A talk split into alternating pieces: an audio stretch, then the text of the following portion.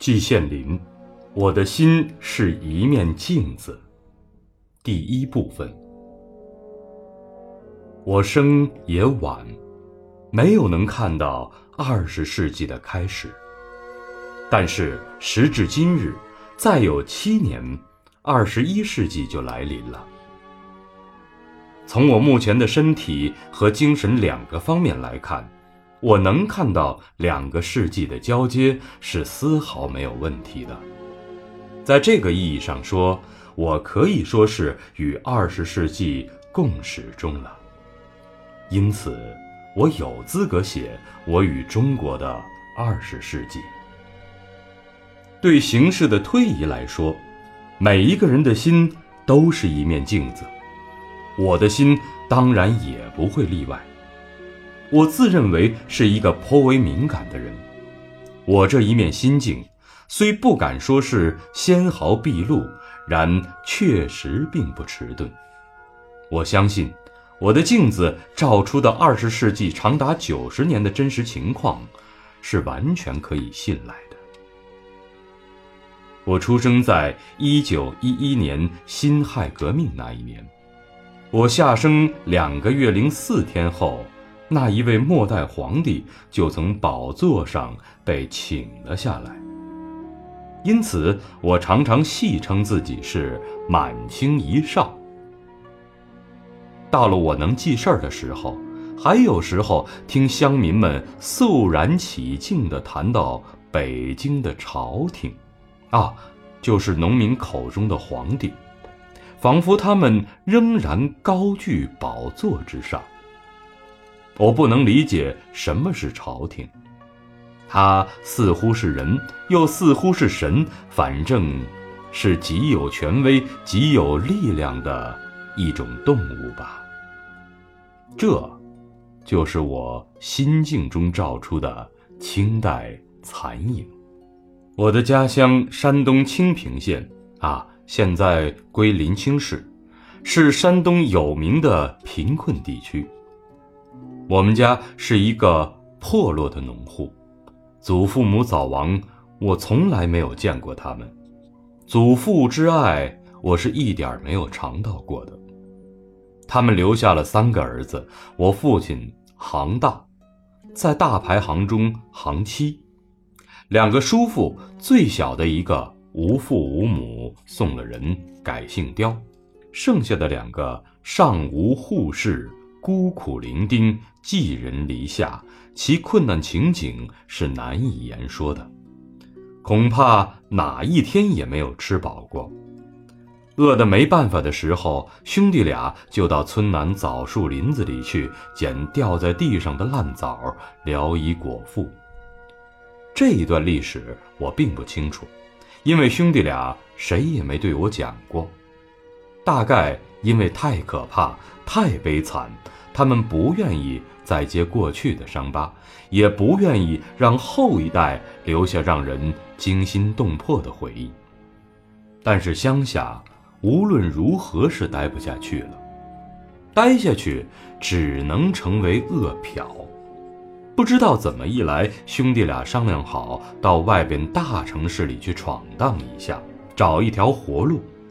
最近的大城市只有山东首府济南，兄弟俩到了那里，两个毛头小伙子，两个乡巴佬，到了人烟稠密的大城市里，举目无亲。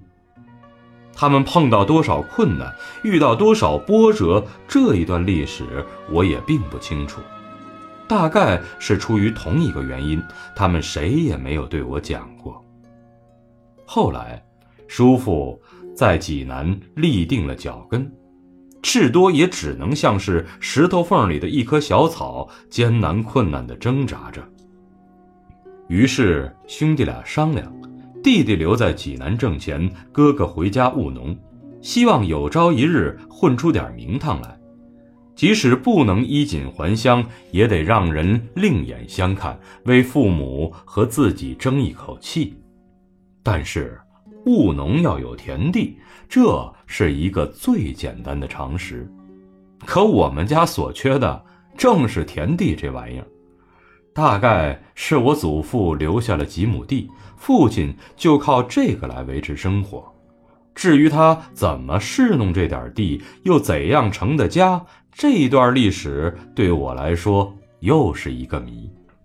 我就是这个时候来到人间的，天无绝人之路。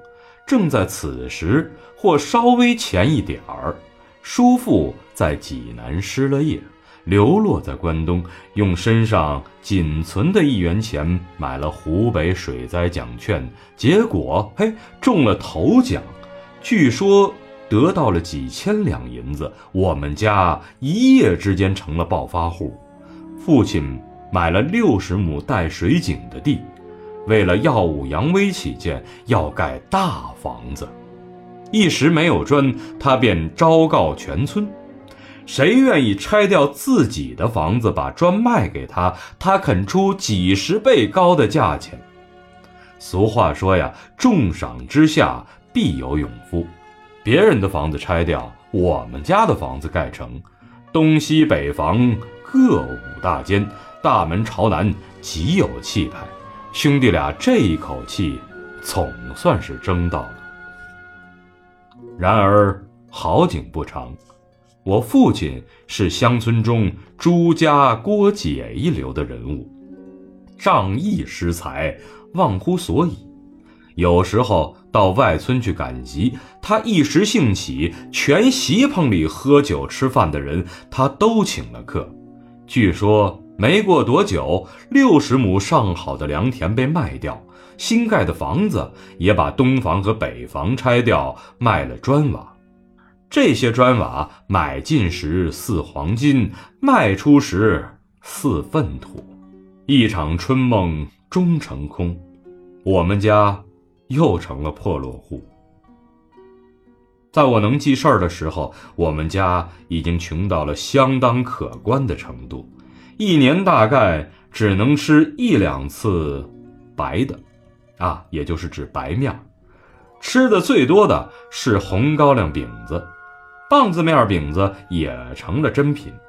我在春天和夏天割了青草或劈了高粱叶，背到二大爷家里喂他的老黄牛，然后就赖在那儿不走，等着吃上一顿棒子面饼子，打一打牙祭。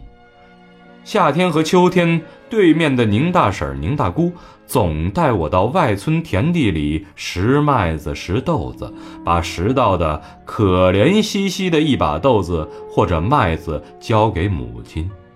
不知道积攒多少次才能勉强打出麦粒，磨成面，吃上一顿白的。我当然觉得如吃龙肝凤髓。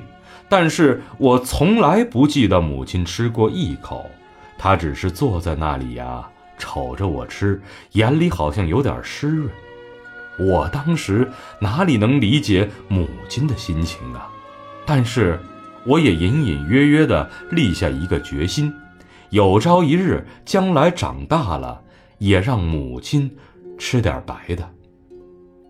可是树欲静。而风不止，子欲养而亲不待。还没等到我有能力让母亲吃白的，母亲竟舍我而去，留下我一个终身难补的心理伤痕，抱恨中天。我们家，我父亲一辈大排行兄弟十一个，有六个因为家贫下了关东，从此音讯杳然。留下的只有五个，一个送了人。我上面已经说过，这五个人中，只有大大爷有一个儿子，不幸早亡。我从来没有见过他。我生下以后就成了唯一的一个男孩子。在封建社会里，这意味着什么？大家都懂。在济南的叔父只有一个女儿。于是兄弟俩一商量，要把我送到济南。当时母亲什么心情，我太年幼，完全不能理解。很多年以后，我才听人告诉我说，母亲曾说过：“要知道一去不回头的话，我拼了命也不放那孩子走啊。”这一句话，不是我亲耳听到的话，却终生回荡在我耳边。谁言寸草心，报得三春晖呀？我终于离开了家，当年我六岁。一个人一生难免稀奇古怪的，个人走的路有时候并不由自己来决定。假如我当年留在家里，走的路是一条贫农的路，生活可能艰苦，但风险绝不会大。我今天的路怎样呢？我广开了眼界，认识了世界，认识了人生，获得了虚名。我曾走过阳关大道，也曾走过独木小桥，坎坎坷坷又颇顺顺当当，一直走到耄耋之年。如果当年让我自己选择道路的话，我究竟要选哪一条，概难言矣。离开故乡时，我的心境。留下的是一幅一个贫困至极的、一时走运立刻又垮下来的农村家庭的残影。到了济南以后，我眼前换了一个世界。不用说别的，单说见到济南的山，就让我又惊又喜。我原来以为山只不过是一个个巨大无比的石头柱子，叔父。当然非常关心我的教育。我是季家唯一的传宗接代的人。我上过大概一年的私塾，就进了新式小学校济南一师附小，一切都比较顺利。五四运动波及了山东，一师校长是新派人物，首先采用了白话文教科书。国文教科书中有一篇寓言，名叫《阿拉伯的骆驼》。故事讲的是得寸进尺，是国际上流行的。无巧不成书，这一篇课文偏偏让叔父看到了，他勃然变色，大声喊道：“骆驼怎么能说话呀？这简直是胡闹嘛！赶快转学！”于是我就转到了新域小学。当时转学好像非常容易，似乎没走什么后门就转了过来，只举行一次口试，教员写一个“罗”字，我认识。我的比我大一岁的亲戚不认识，我直接插入高一，而他则改派进初三，一字之差，我硬是沾了一年的光，这，就叫做人生。最初课本还是文言，后来则也随时代潮流改了白话。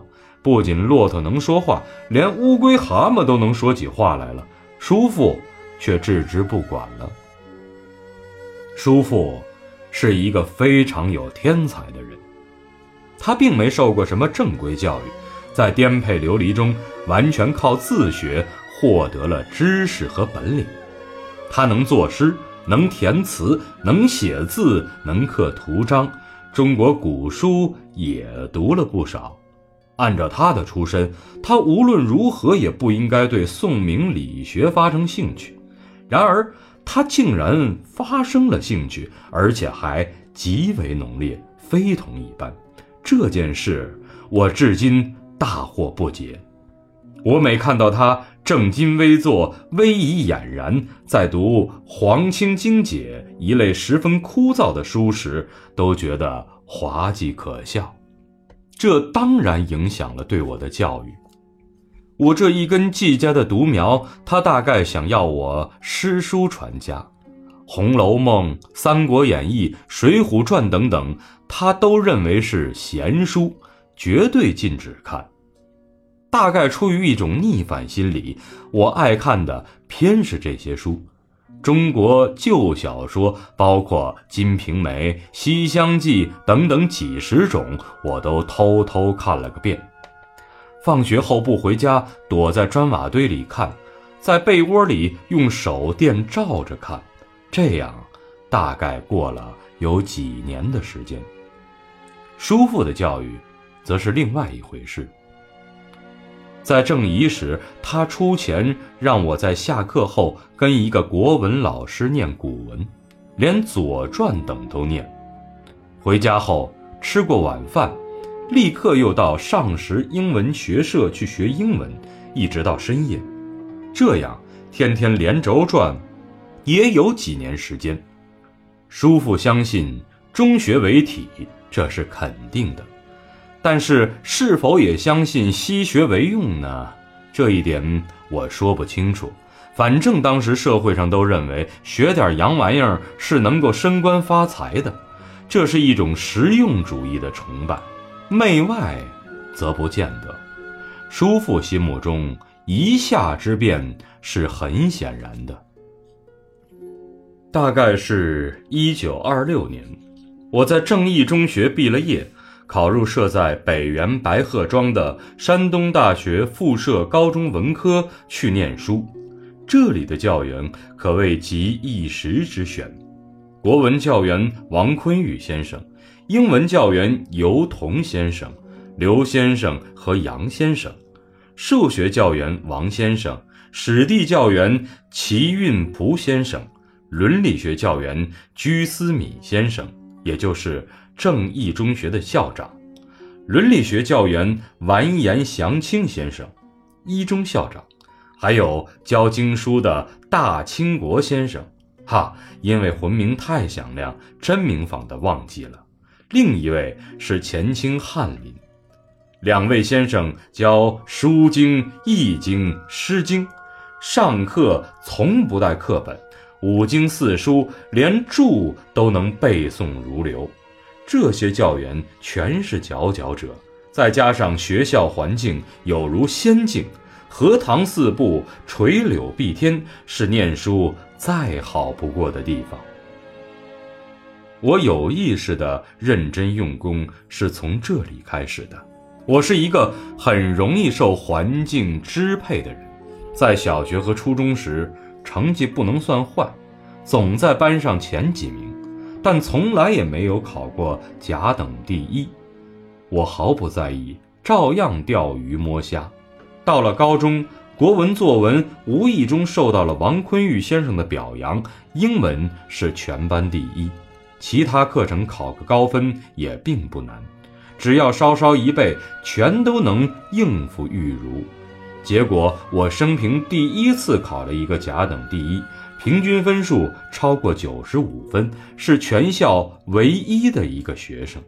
当时山大校长兼山东教育厅厅长前清状元王寿鹏亲手写了一副对联和一个扇面讲给我。这样被人一指，我的虚荣心就抬起来了。从此认真注意考试名次，再也不掉以轻心。结果两年之内四次期考，我考了四个甲等第一，威名大振。在这一段时间内，外界并不安宁，军阀混战，鸡犬不宁，直奉战争，直皖战争，时局瞬息万变。你方唱罢我登场。有一年山东大祭孔，我们高中学生受命参加。我第一次见到当时奉系山东土匪督军，不知道自己有多少兵、多少钱、多少姨太太的张宗昌。他穿着长袍马褂，匍匐在地行叩头大礼。此情此景，至今犹在眼前。到了一九二八年，蒋介石假革命之名，打着孙中山先生的招牌。算是一股新力量，从广东北伐有共产党协助，以雷霆万钧之力一路扫荡，宛如劲风卷残云，大军占领了济南。此时，日本军国主义分子想趁火打劫，出兵济南，酿成了有名的五卅惨案，高中关了门。在这一段时间内。我的心境照出来的影子是封建又兼维新的教育，再加上军阀混战。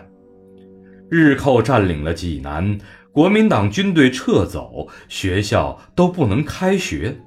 我过了一年的临时亡国奴的生活。